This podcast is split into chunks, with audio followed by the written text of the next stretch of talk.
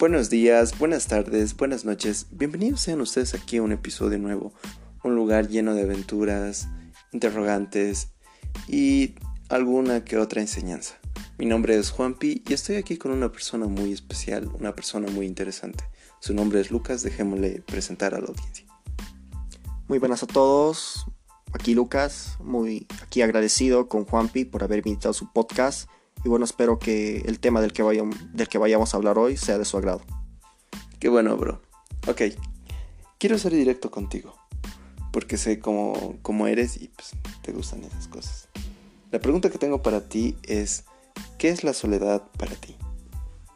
La soledad... Mm, la soledad para mí me imagino que, bueno, físicamente hablando, una persona que no tiene mucho contacto con las demás personas, ¿no? Podría ser eso, tal vez una persona que tiene contacto con las personas, pero aún así se siente sola. Mm, ahora, ¿por qué está? Bueno, no, eso no era parte de la pregunta, no era simplemente qué es la soledad para mí. Supongo que una persona que no tiene mucho contacto con las demás personas y tal vez eh, con seres vivos, ¿no? Puede ser perritos y demás cosas, porque muchas veces los perritos, los gatos, ayudan a las personas a no sentirse solas, es, un dato curioso, ¿no? Tocas una persona que tal vez no tiene a nadie, a un ser vivo, persona con la que hablar, con la cual interactuar, con la cual compartir. Supongo que eso sería una persona sola, ¿no? Alguien que no tiene a nadie. Tú crees que la soledad es buena en cierta forma? ¿En qué sentido es bueno o en qué sentido? Bueno, creo que ya dijiste lo malo, ¿no? No, la soledad no es buena, viejo. Yo, bueno, no, no sé mejor para responder esta pregunta porque primeramente yo no, eh, yo no he... Considero que yo no he estado solo jamás, ¿vale? Siempre he tenido siempre has tenido amigos, a familiares que están por ahí, ¿no? Si, si bien muchas veces, aunque estés rodeado con muchas personas, hay momentos en los que te puedes sentir solo y demás, pero considero que no he estado en esa soledad extrema que tal vez muchas otras personas sí les ha tocado vivir. Pero, ¿qué le dirías a esa persona que, como tú dices, siente que está solo aunque no lo está? O quizás ha decidido alejarse de las personas porque le hacían daño o creía que es un nuevo comienzo para él o ella. Muy bien, eh, mi experiencia y lo que yo opino, eh, vamos a tomar a la persona que se siente sola pero está rodeada ¿no? de personas a su alrededor. Entonces, yo personalmente soy de los que no no pienso que los problemas de uno se solucionen porque una persona ajena, una persona extraña venga y le diga, oye, no te sientas solo, yo estoy aquí. No, pienso que más bien lo más importante es que esa persona que está sola decida, ¿no? Dar ese primer paso, tal vez a abrirse, a intentar hacer un amigo y demás otras cosas. Pienso que eso es lo más importante a la, hora de, no quiero no quería decir curar pero no, no sé bien otra a la hora de enfrentar en todo caso no si es que quiere enfrentar su soledad, digamos, si es que quiere abrirse un poco más, si es que quiere estar rodeado de personas, hablar, compartir con ellas, pienso que debe ser la decisión de esa persona que está sola, ¿no? No, no tanto una persona ajena o extraña que venga a decirle, oye, yo estoy contigo. Ya, pero ponte en el lado hipotético de, mi persona que estudia psicología, que no, no sabe, pero tiene que interpretarlo. O sea, tiene que primero ver un poco, digamos, lo que se puede ver en el sentido de, a ver, veo su forma de ser al principio de, la terapia o cuando hablamos. Entonces, esa primera impresión que me lleva, digamos, a poder sacar una definición, una conclusión, quizás después, tú en ese, en ese, en ese personaje empático, ¿qué harías eh, o qué le dirías a esa persona? Ya sé que va contra tus principios, pero puede que sea, digamos, algo nuevo para ti. ¿Qué sería lo primero que le dirías? Ya vamos a decir que estoy obligado a hablarle a una persona que está sola. ¿Qué es lo primero que diría? veo dos casos. Si yo sé algo de esas personas, es decir, no sé, la conozco de a tiempo, no sé, era un compañero o algo, pero jamás me animé a hablarlo, pero tengo algo de información, ¿no? Con lo que abrir un tema de conversación, algo, y una persona de la que no sé absolutamente nada. Eh, voy a comenzar por el primer caso porque es más sencillo. Si yo supiese algo, tuviese alguna información, no sé, algún tema, no sé, yo sé que esa persona, no sé, alguna vez ha practicado fútbol, sé que esa persona, no sé, eh, se la pasa en internet, o sé que esa persona va a X escuela, o le gusta X cosa, bueno, eh, si es que yo quisiera comenzar a hablar con esa persona que está sola, bueno, encontrar un tema en común o algo, no sé, si es que le gustan las papas fritas, bueno, no sé, tal, tal vez irle a decir, oye, ¿quieres papas fritas? Puede ser un tema, ¿no? Y el otro caso, si es que no sé absolutamente nada, no tengo información de esa persona, ahí es complicado. Tal vez uno empezaría con el saludo, pero eso es demasiado, demasiado general. Tal vez lo primero... No lo sé viejo, pero pienso que lo primero, antes de irle a hablar, tal vez yo, yo personalmente reuniría información, no, no sé, y estaría por sus alrededores para ver a qué hace, qué, a qué lugares frecuenta, no sé, o qué, qué veo que le puede gustar, o sea, comenzaría primero a recopilar un poco de información, ¿no? No, no lanzarme a, lo loco directamente o muy directo y decir, no sé, ¿qué le digo, viejo? No, no tengo información de esa persona, así que lo primero que haría sería buscar información de esa persona para ya luego con esa poca información que tengo eh, intentar, ¿no? Encontrar un tema en común o algo no me lanzaría a, una persona completamente extraña directamente. No, no, viejo. Sin tener algo, sin conocer algo de esa persona, no me lanzaría en absoluto porque pueden pasar muchas cosas, viejo. Porque ponte que yo voy y le pregunto, ¿por qué estás solo? Viejo, no sé. ¿Qué espero de esa pregunta? No puedo esperar nada, puedo esperar todo. Pues puedo, puedo esperar que mejore su situación, sí, pero puedo esperar que empeore. Es mucha incertidumbre ir sin información lo primero que yo haría sería buscar información acerca de esa persona. Como todo buen psicólogo en terapia. Ahora la pregunta va más hacia tu experiencia. Adelante.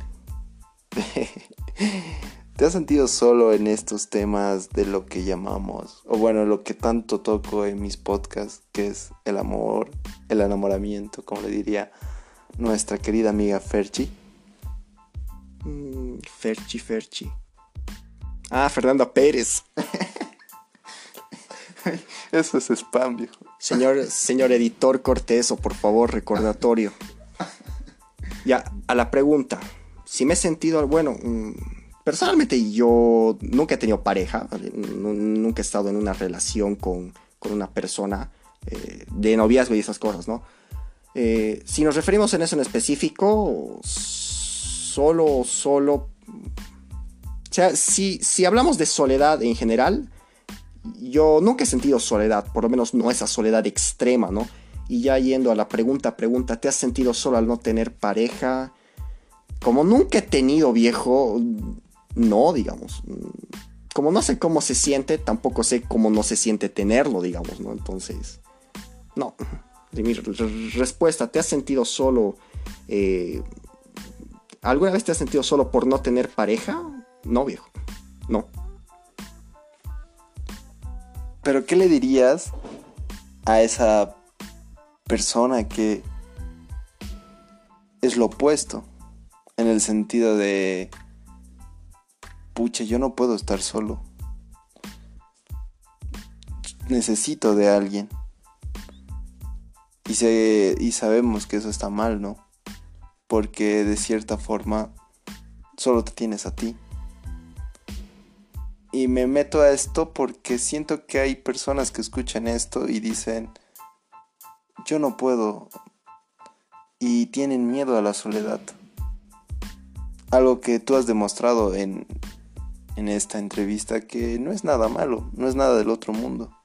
Más bien, no sé si tienes alguna experiencia que, contar o decir sobre esto de enamorarse, o sea, tú nunca has puesto de prioridad esto y te has sentido cómodo, ¿no, Rey?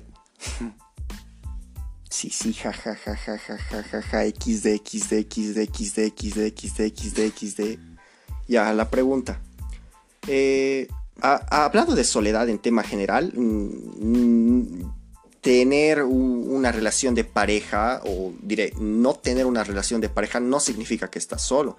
Eh, siempre puedes tener amigos, familiares que normalmente siempre están ahí, aunque no en todos los casos, hay, hay, muchas personas que viven alejados de sus familiares, pero un amigo puede ser, y en caso de que no tengas nada, es decir, que realmente no tengas eh, ni familia, ni amigos, ni alguna relación de pareja, bueno, eso puede estar un poco, un poco fuerte, ¿no? Aclararlo. Yo pienso que eso es decisión de uno. No es decisión de uno el estar solo, ¿no?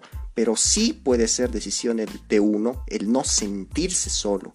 Yo pienso que el primer paso para no sentirse solo, bueno, si es que te sientes triste, te sientes depresivo, no, no, tengo idea, la verdad, ¿no? Que por qué motivos una persona o por qué alguien o por qué tú te sientes solo. Pero lo primero que yo pienso que alguien que debería hacer, o por lo menos lo que yo haría, es cree en ti, viejo. Cree que eh, algún día eh, vas a estar rodeado de amigos, que algún día vas a conocer a personas que realmente te agraden y que tú también las agrades a ellas, ¿no? A una minola. puede ser, puede ser, cree, cree en ti, ¿no? A un chango. Y si no puedes creer, ¿no? En ti, cree en mí, cree en mí que cree en ti. El poder de creer en ti es el primer paso para superarte a ti mismo, ¿no? Entonces, mi consejo sería ese, ¿no? Cree, cree en ti mismo, ¿no? Y ya con el tiempo eh, vas a ver que vas a conocer personas, vas a conocer amigos, incluso puede que la minola, el chango, como dice acá nuestro nuestro orador favorito. Orador favorito, Juan Pij Cruz. Corte, señor editor, corte su última parte, por favor. no lo voy a cortar. Personalmente he visto eh, tenía justamente dos compañeros de la U. solo voy a contar de uno porque el, otro, como dije, no, no me gusta que mis acciones afecten a las demás personas. De este otro, bueno, también estamos en un podcast, ¿no? No, no, creo que vaya a comprometer demasiado su, su privacidad. Bueno, en todo caso, lo cuento de uno. Eh, conocí un amigo en la U que decía, ¿no? Eh, el tipo básicamente solo tenía su familia, porque iba al colegio y lo trataban mal, así decía, me decía, me hacen bullying, y, pero yo le preguntaba, ¿no? Yo, yo en colegio sí he visto alguna persona que tal vez eh, las demás personas no le hablan, pero siempre hay uno o dos que siempre pueden hablar, ¿no? Siempre pueden estar con él, o algún profesor y demás, pero él me contaba que, que no, que ninguno de sus compañeros se le acercaba, que con los profesores era había ese trato de solamente profesor-estudiante, ¿no? ¿no? No con algunos profesores que nosotros hemos tenido que tu profesor hasta, hasta llegado a algún momento lo puedes tratar como tu conocido, tu amigo, pero no. Y el tipo me decía, odio el colegio, me decía. Yo jamás quisiera volver al colegio, jamás quisiera volver a vivir esa etapa de mi vida.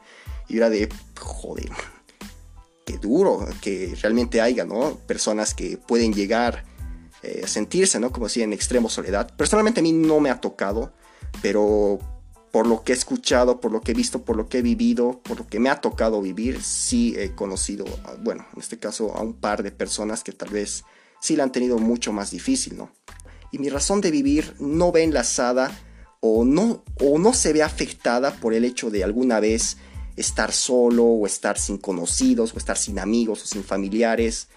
Eh, o sin chica o sin chica, ¿no? Porque ahora es como estoy. Eh, no me afecta principalmente porque siempre que tienes problemas o que tienes, eh, te sientes solo de más cosas, vas a tu centro, recuerdas cuál es tu razón de vivir, recuerdas cuál ha sido, cuál ha sido la razón que tú has elegido para vivir, cuál ha sido la razón que tú has elegido eh, para darle un sentido a tu vida, por así decirlo, ¿no? Entonces siempre recurres a eso y te levantas, ¿no? Si tienes esas respuestas eh, respondidas, valga la redundancia, eh, ni la soledad, ni la depresión, ni lo que venga jamás te va a tumbar tan fuerte. Obvio te puedo decir, te pueden tumbar, obviamente no, no somos de piedra, ¿no? Pero no vas a llegar, yo pienso, a un caso súper extremo, ¿no? De, de querer, eh, no sé, llegar tal vez a, acabar con tu vida, terminar con tu vida, ¿no?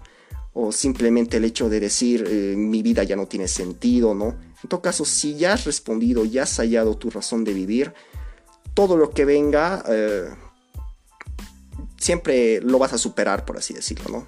Aunque también depende mucho de cuál hayas elegido o cuál es tu razón de vivir, ¿no?